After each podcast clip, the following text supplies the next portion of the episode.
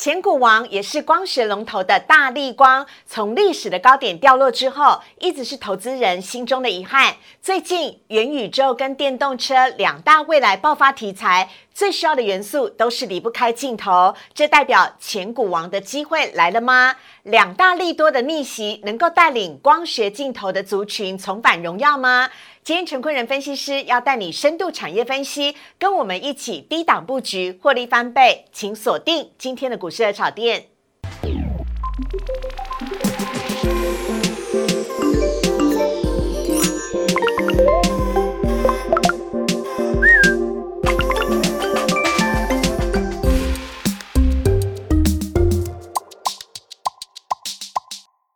市爱炒店标股在里面，大家好，我是主持人施伟。今天赶快来邀请到我们的分析师是陈坤仁分析师，大人哥你好，施伟好，各位投资者大家好。哎，大人哥，我今天在看那个台股的成交值跟成交量的时候，我发现第一名呢都是同一家股票，然后我就看了很久，我想说这股票。是香蜜郎，为什么我觉得好陌生？它的名字叫做台雅。哎，我想了老，然后不是加油站的台雅哦。哎，是有个加油站叫台雅，是不是？后来我才发现，原来是光磊。光磊今天正式改名叫做台雅了，而且今天呢，光磊啊，不，今天台雅也大涨，对，好好，所以呢，非常的恭喜呃，光磊今天正式改名叫做台雅喽，请大家要记得哦。而且呢，也恭喜台雅今天大涨。我们来看一下呢，今天台股的部分，今天主题要来跟大家聊聊聊的是半导体带领台股向前冲，万八会变成支撑吗？一路会不会涨到年底呢？还有前股王大力光的袭击。光学镜头会不会重返荣耀？今天陈坤仁分析师来告诉你。好，我们来看一下美股的部分呢。上个礼拜五呢，美股是因为耶诞节，所以是休息的哦。而今天台股呢，虽然是在呃雅股表现不怎么好的状况之下，台股依然是逆势上涨。今天呢，一开盘之后呢，就直接上冲来到了一万八千零九十九点，创下了历史的新高点。而今天在半导体，台积电。中美金以及环球金的上涨之下呢，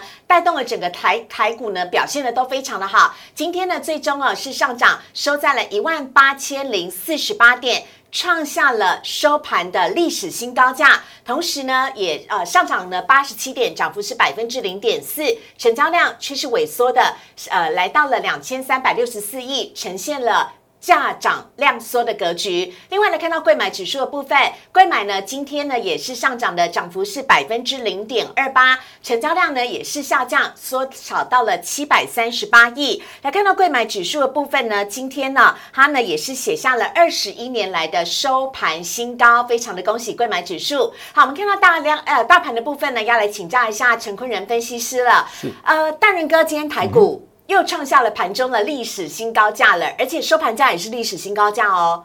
但为什么成交量还是这么少？而且居然只有两千三呃两千三百亿耶，也太少了吧？好，我们现在跟大家说明一下，因为其实最近的行情，我们这个礼拜已经是二零二一年的最后一个星期了。对。那当然，这个星期来说的话，是一个很重要的一个结账周。嗯。哦，那因为其实接下来陆续的，像是法人、在外资也好、投信也好，在这个时间点，其实都已经把他们该做的部位都已经做完了。哦。而且这个时间点会，他们会开始所谓的布局明年度的行情。嗯。所以短线上面这边来说的话，成交量缩，这都是必然的现象。嗯。那但是我们可以留意一下，说，哎，这个时间点他们是不是有一个开始在默默的去做。买进下一年度的一些精选的个股的部分，这是其一。嗯，那其二来说的话，其实我要跟大家提醒一件事情，是今天的大盘加权指数的收盘价，嗯，对比上个礼拜五的高点更来的更高一些。哦，这就代表着是市场上面正在进行一个嘎空的行情。上个礼拜五的收盘价是收在一万呃。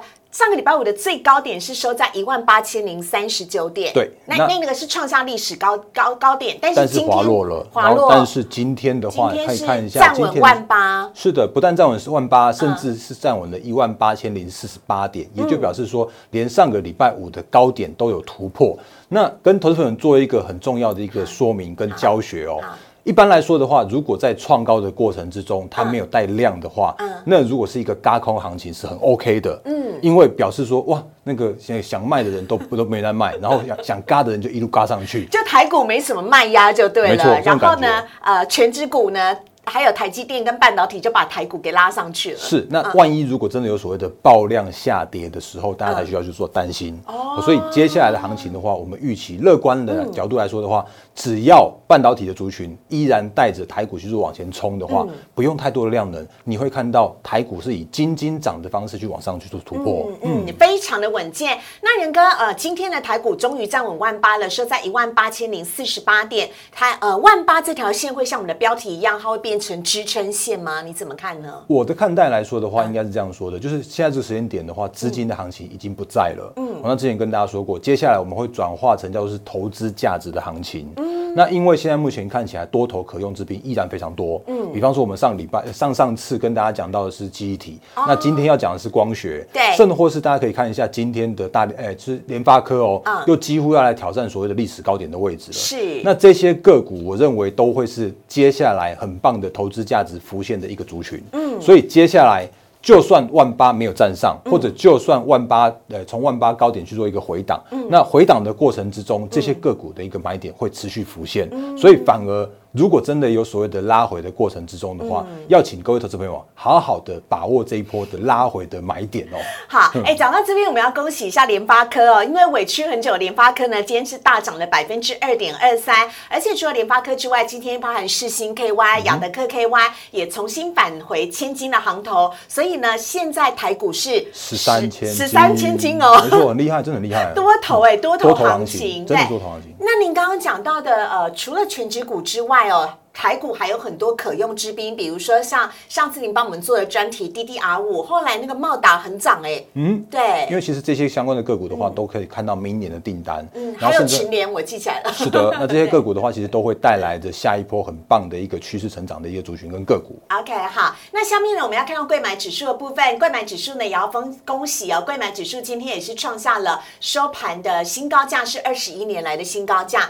那元哥你怎么看待贵买的部分呢？贵买。指数的话，一般来说都是都都是中小型为股为为主的指数哦，所以在这个时间点来说的时候啊，我认为台股正在进行一个良性的多头的一个类股轮涨轮动。嗯，那你会发现说，哎，需要冲关的时候就动一下全指股，嗯，然后呢，可是当当全指股休息的时候，指数稍微休息的时候，中小型就会去做创高，去做串高。所以在这样状况来说的时候啊，我认我认为接下来行情依然是非常可以乐观来去做看待的。OK，好，另外来看到的是下一页是三大法人的部分了，来看到。三大法人的买卖超额，合计是买超了一百一十三亿，而外资呢是连五买哦。大家想说，哎，外资是不是去放假了？但似乎看起来呢，外资有提早回来上班的感觉。今天外资呢买超是一百一十一亿，而投信呢则是连二卖了，投信今天卖超十二亿，这是不是代表投信的做账行情已经结束了？仁哥，其实我觉得是，因为因为说应该说很多人都会想说啊，会不会投信做到最后一天？嗯，可是我们常要跟大家提醒一件事情是。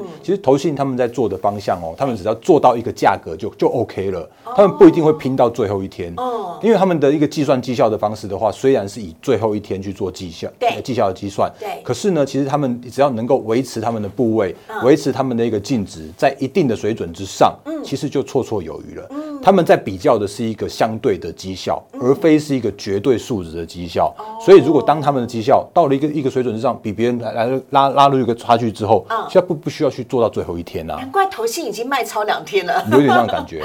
好，我们来看到下面呢，外资买些什么？外资今天买了呃非常亮眼的群创跟彩金，还有上涨的长荣行跟华航跟大同。卖则是卖了康舒、金象店、金宝、华东以及星星。哎，我要请仁哥来我讲一下康舒哦，因为最近连我朋友都传简讯给我讲说，哦，看到康舒上涨好开心。可今天外资怎么把康舒大卖了，而且还是卖第一名，卖了一万九千多张哎。其实，在上礼拜的时候，突然就听到康舒有什么惊人保集团的冠单，然后就是那个年底作战行情，有的没的，通通都跑出来了。可是大家可以留意一件事情，是上个礼拜五的康叔，确实是外资买超买很大。可是如果大家去细看的话，你会发现一件事情，是康叔的这些所谓的外资哦，他们根本就是隔日冲的外资，所以他们在礼拜四的时候买上去的时候，哎，上礼拜五的时候买。上去，然后今天的话就会把它倒出来。所以如果投资朋友你是因为所谓的听到这种什么利多之类的话，去追高，就很容易追追在短线上面的高点。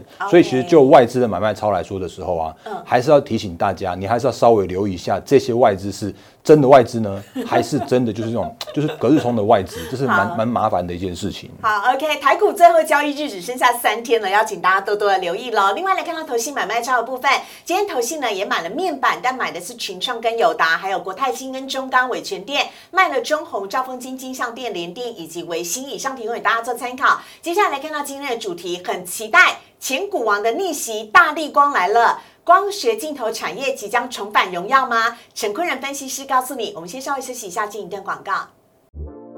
请上网搜寻股市热炒店，按赞、订阅、分享，开启小铃铛。哪些股票会涨？哪些股票会跌？独家标股在哪里？股市热炒店告诉你。你知道台股史上的高价六千零七十五块钱的股价是谁创下的吗？它的名字就叫做大力光。好，来看一下今天的主题呢，要来告诉大家的是前股王的逆袭，大力光最近超夯的光学镜头的产业是不是即将要重返荣耀了？我们赶快有请陈坤仁分析师来跟大家分享，有请大人哥。好的，那我们赶快来进入今天的主题。好那我们先来看一下第一页投影片哦。好。呃，我我常跟大家说明一件事情是，千金股会代表着一个产业的盛衰，嗯，然后甚至是说股王会代表一个趋势的形成，是所以我们来看一下前股王三零零八的大力光，它带来什么样的产业的兴衰？嗯，那就像就如师所说的，我们看到的中间那个在历史的新高价在六千零七十五元那那个价格，对就是我们大力光创造出来的。那在前一波的股王的话，是在国寿，在二零一四年的那个时间点的话，被大力光突破。嗯那从一千九百七十五元一路飙到了六千零七十五元的这个大力光啊，它在股王这个世代来说的话，其实就代表着手机的产业，尤其是 iPhone 的产业，它的一个辉煌的年代。嗯。可是呢，iPhone 我常常讲它一句话，就是说它 Apple 蛮蛮麻烦的一件事情是，当它在呃成长的这这之后呢，它就会去砍一些它的毛利率，去砍一些它的一些订单跟一些这个呃个股的一些表现，哦所以。只要能够接到 Apple 的单的话，常常都是一个，嗯，我常常这样讲好，就是说它是原本是一个苹果，可是未必是一个很好吃的苹果，搞不好会变成一个毒苹果之类的。啊，我记得仁哥有说过什么，接到苹果订单从无到有的那一段呢，是股价最会飙的时候。是，那那个时间点的话是最棒的对。可是如果你变成是一个恒长性的苹果供应链的时候，你会变成是一个股价相对辛苦的部分。嗯哦所以从二零一七年的八月创下了历史的高价之后呢，是其实大力光就不再来过这个高价了。嗯。而且我们可以看到，它从股价从六千块，然后一路跌到了到最新的股价，到前一阵子到十月的时候啊，就二零二一年的十月哦，是。甚至是跌破了两千元的整数大关。就今年，就是今对，年，没错对，它是从六千跌到两千的。那其实这个时间点来说的时候啊，大力光它也在呃今年的十月，就是上上个月的时候，对。执行了它的史上最贵的库藏股。嗯，那如果大家有看到，其实，在上礼拜的时候，刚好大力光也把它的库藏股的实施的状况拿来去做公告了。对因为它的库藏股已经是执行完毕了。哦可是呢，它只有执行了五十趴而已，嗯花了十四亿元的现金去买进了它的公司的库藏股。嗯，那为什么会这样子？我们可以看到下一张投影片哦。好，其实下一张投影片呢、啊那个呃会发现一件事情是，大力光从跌破了两千块之后，它就真的执行了它的库藏股。嗯，然后呢，没想到在上上个礼拜的时候，突然开始股价转强向上。嗯，那他根本来不及买完他的库藏股。哦，是这样的原因，是因为股价开始飙涨，所以买不来不及买。我我的感觉是这样子啊，那不过我们可以用另外一个角度来说的时候啊，其实大家可以发现一件事情哦，是在去年的，就是二零呃，应该二零一九年的七月那个时间点，嗯一直到了二零二一年的一月，就到了今年一月为止，这个长达一年多的时间，其实大力光一直讲一件事情，是他一直不愿意去切入到车用，嗯，他一直死守着他的这个 iPhone 的手机跟一些相关的手机镜头这一块，嗯，那也带来它的股价的一个持续的一个呃陨落也好，然后修正也好，它的股价一直在这边去做一个沉寂的现象。OK，可我们发现一件事情，是在今年的四月，他突然改口了。是。他说呢，他不排除切入到车用的镜头，如果这个镜头有高毛利的产品的话，嗯，所以那个时间点开始的大力光突然改口了，突然开始说，哎、他好像他要去做切入到车用镜头这一块了。是。那也在八月份的时候啊，他也说，哎、车用的大客户成长超乎预期，嗯，所以他要成立了一个专攻镜头的子公司，叫做大根光学的子公司。嗯，所以可以发现一件事情是，哎、大力光开始改口了，大力光开始去切入到车用了，大力光的股价，哎、就是去做落底了，大力光的股价开始去做一个，哎、不一样的现象发生了。是那为什么会这样子呢？我们可以看到下一页的投影好，我片们。来看一下下一页哦，就是为什么大力光原本在做智慧型手机的镜头，现在却说它要开始转型到车用了，这中间的一个关联性，我们请仁哥来帮我们做一下说明。好，那我们现在看一下比较苦命的，如果你单做智慧型手机、五 G 手机，就算是有趋势成长，它的明年的年增率也比今年的年增率有大约只有多了呃六趴左右。嗯。那主要的原因的话，是因为我们这边有跟帮大家提出来了，包含了像是 iPhone，因为这个时间点我们可以看到它的销量已经几乎是达到高原期了，很难再有大幅度的成长了。那另外的话呢，包含了像是缺料、缺件，还有涨价的原因，是。所以让 i 呃就让五 G 的手机在明年的那个呃就的销量来说的话，估计来说大概是十四亿只左右而已。那另外大家比较就觉得更麻烦的一件事情，是因为中国的市场啊，它几乎是一个失去成长动能的，所以在这样状况来说的时候啊，如果你单单死守着智慧型手机的话，你会是一个非常辛苦的一个二零二二年。那不过大家还发现一个很棒的事情，是即将要发生的事情，我们可以看到下一页投影片。好，这是呢两大利多可以让光学股连带受惠的，一个就是刚刚仁哥所讲到的 AR 跟 VR 的头戴式装置，另外一个就是电动车了。好的，好那我们来看一下，其实明年度就是二零二二年的话，如果可以切入到 AR、VR，甚至像是全球的电动车这个市场进入到爆发期的时候啊，你会发现有很多的产业明年是持续成长的。嗯那我们先看一下左边的 AR、VR。好那我我比较老实讲一句话，就是说这个时间点的 AR、VR 的头戴装置，就算是从二零二一年到二零二五年的成长率有到五五倍多，就是五百七十五趴的这个这个报酬率，哎、这个这样子爆发性的成长。对。可是如果就那个呃支数来说的话，其实还是相对少一点点，因为就算是二零二五呃二零二五年的话，也只有大概有七千七百万至七千七百万台左右而已，所以这目前是一个高成长，但是并不是一个高收入高获利的一个状态。那可是呢，如果我们看到右半边，就是我常常说的，我看好的是明年的电动车，我看好的是三五年的电动车，甚至是看好未来的十年的电动车，我都依然是非常看好。是。因为我们接下来会看到是未来的车市来说的话，你会发现，这终究会有这一半以上的市占都会是电动车的这样一个部分。嗯那电动车会带来很多很多的一些电子零组件，呃，MCU 也好啦，二极体都好啦，甚至像是光学镜头，也会是接下来一个非常爆发性成长的一个零组件的部分了。好，所以不管是 AR、VR 跟电动车两边都会需要光学镜头。那我们现在看一下 AR 跟 VR 呢，就像刚刚元哥所讲的下一页的部分呢、它现在正处在于一个萌芽期耶。嗯哼，那我们来看一下它的萌芽期的部分，因为包含了像是呃那个宏达电也好，呃 FB 也好，然后呃应该叫叫 Meta 了啦，对，Meta，Meta 然后甚至像是我们可以看到左下角哦，那个大家可以看到这种高清渲染图，嗯，Apple 的那个好像叫 View 的或者怎么样的，反正不管叫什么，嗯。很有可能会在明年二零二二年的下半年推出来。哦。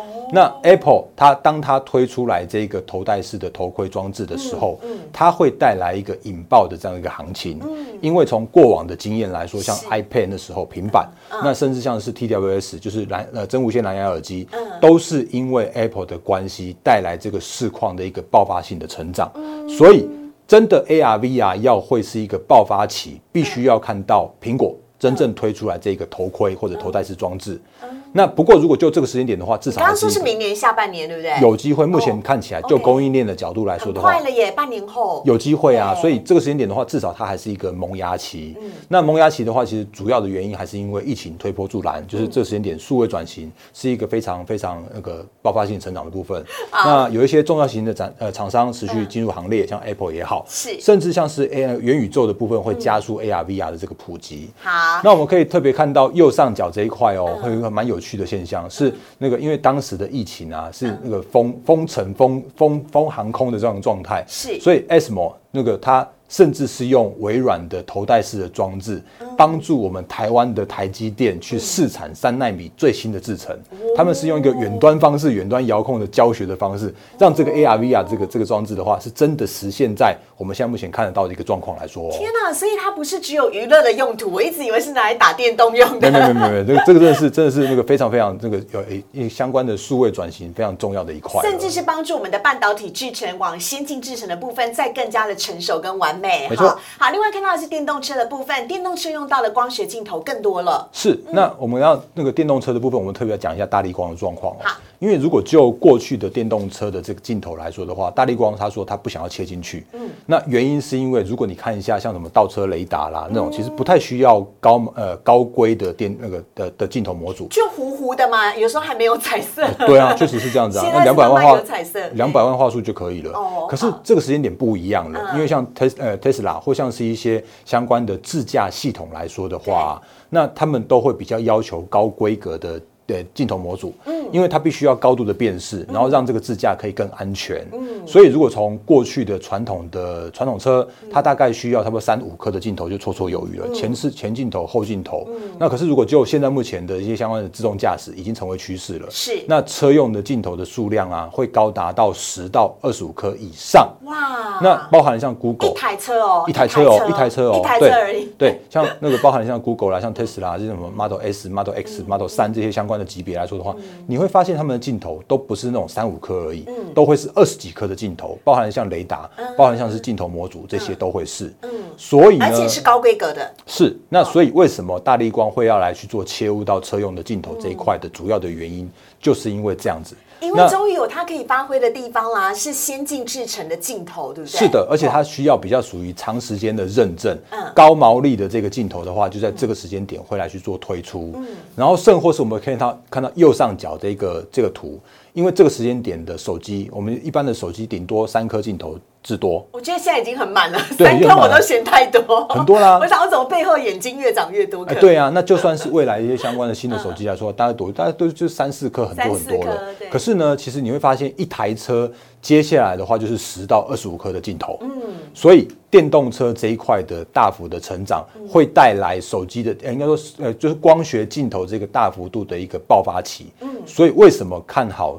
对光学模组的镜头，为什么看好这个时间点的一些相关的光学镜头会是一个高度爆发性的成长？主要的原因就是在这边了。好，另外呢，我们都知道陈坤仁分析师是最注重基本面的分析师了，所以呢，讲了这么多的利多，但我们还是要来看一下他们自己本身到底有没有赚钱。仁哥从整个光学镜头的产业基本面来帮我们做剖析。好，好，那我这边就讲到这边的话，有没有赚钱很重要。我这边的话就要那个稍微苦笑一下下了。那为什么呢？原因是因为我们这边帮大家列出来的是。这个是光学镜头的产业的这个一系列的这个清单哦。是。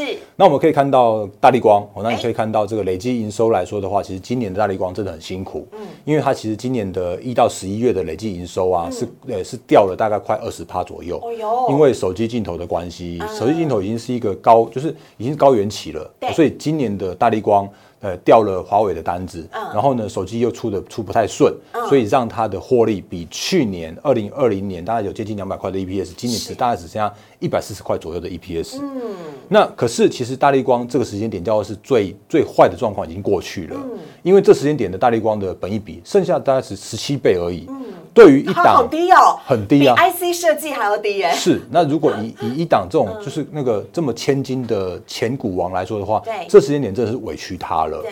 那不过至少，如果从明年度的角度来说的话，因为老实说，不知道它的车用镜头接了多少的订单。嗯。可是如果就它的一个成长性的一个合理性的预估来说的话，它很有机会从今年的一一百四十块的 EPS，然后成长到明年大概一百四十六到一百五十块左右。是。那如果订单接的更多的话，会有机会更高。嗯。所以它总算是回到它一个成长的角度。嗯。